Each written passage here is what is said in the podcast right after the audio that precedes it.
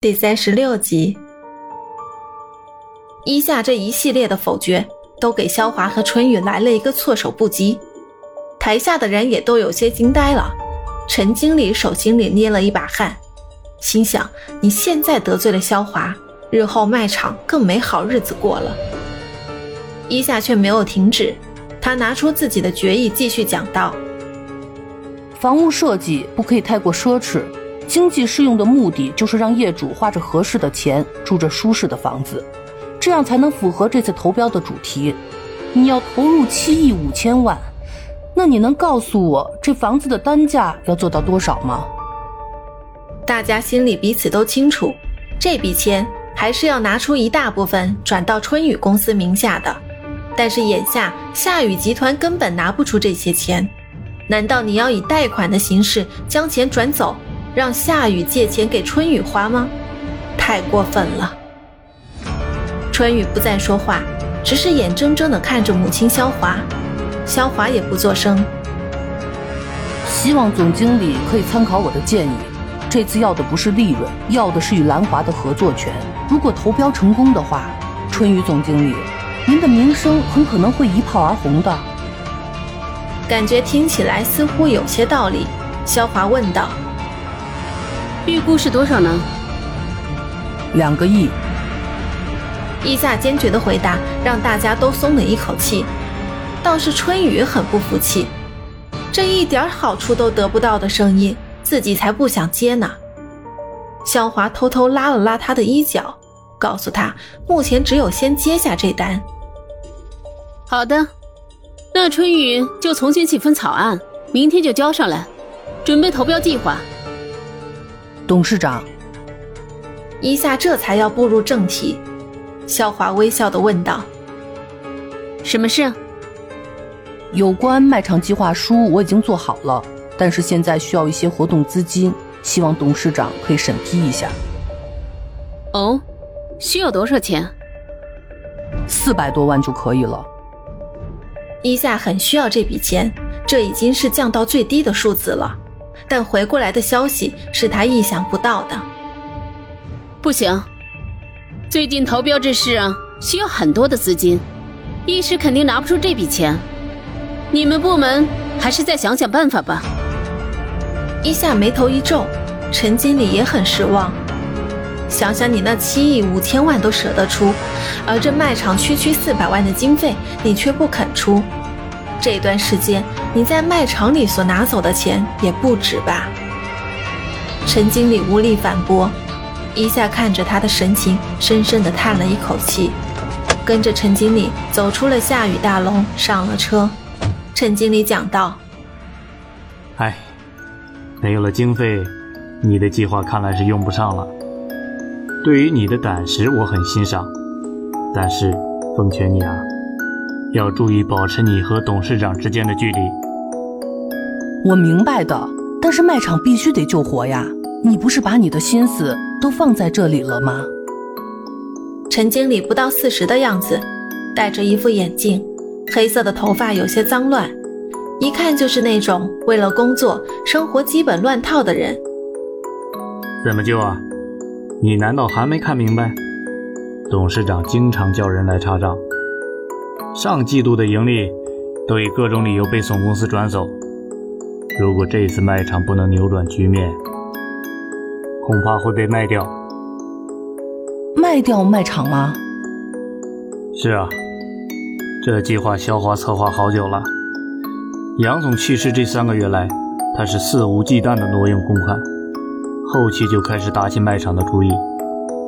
这份产业我们守不住了，我对不起杨总。见此人对父亲忠心耿耿，伊夏心中很是感动，也很欣慰。果然与李管家说的一样，这是一个知恩图报的人。但是有一点很奇怪的是，为什么这次早会来的不是卖场的总经理，而是这位企划经理呢？通过一段聊天后，方才得知，早在一个月前，卖场总经理就辞职离开了公司。可笑的是，他进了春雨公司。看样子是那边的待遇更好，当然，他也绝对不是空手走的。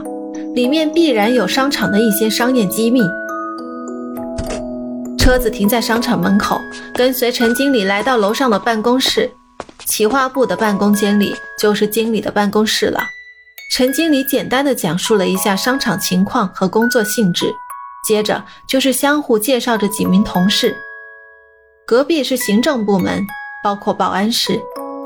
一张靠着窗户的办公桌是一下的，里面还有一些没有整理过的文件。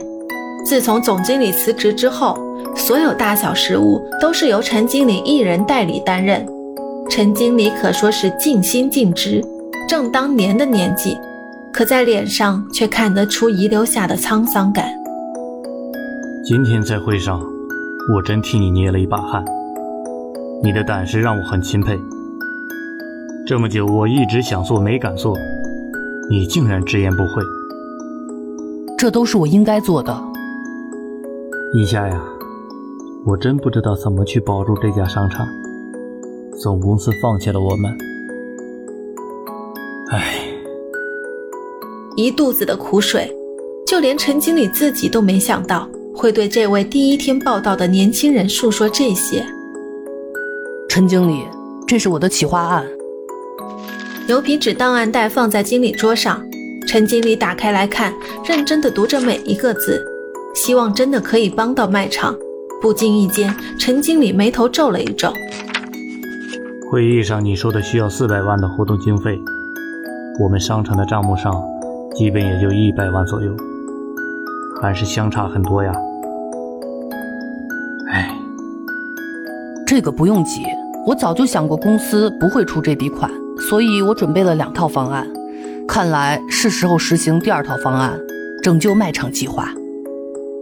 陈经理对此人非常欣赏，同样也寄托着信任。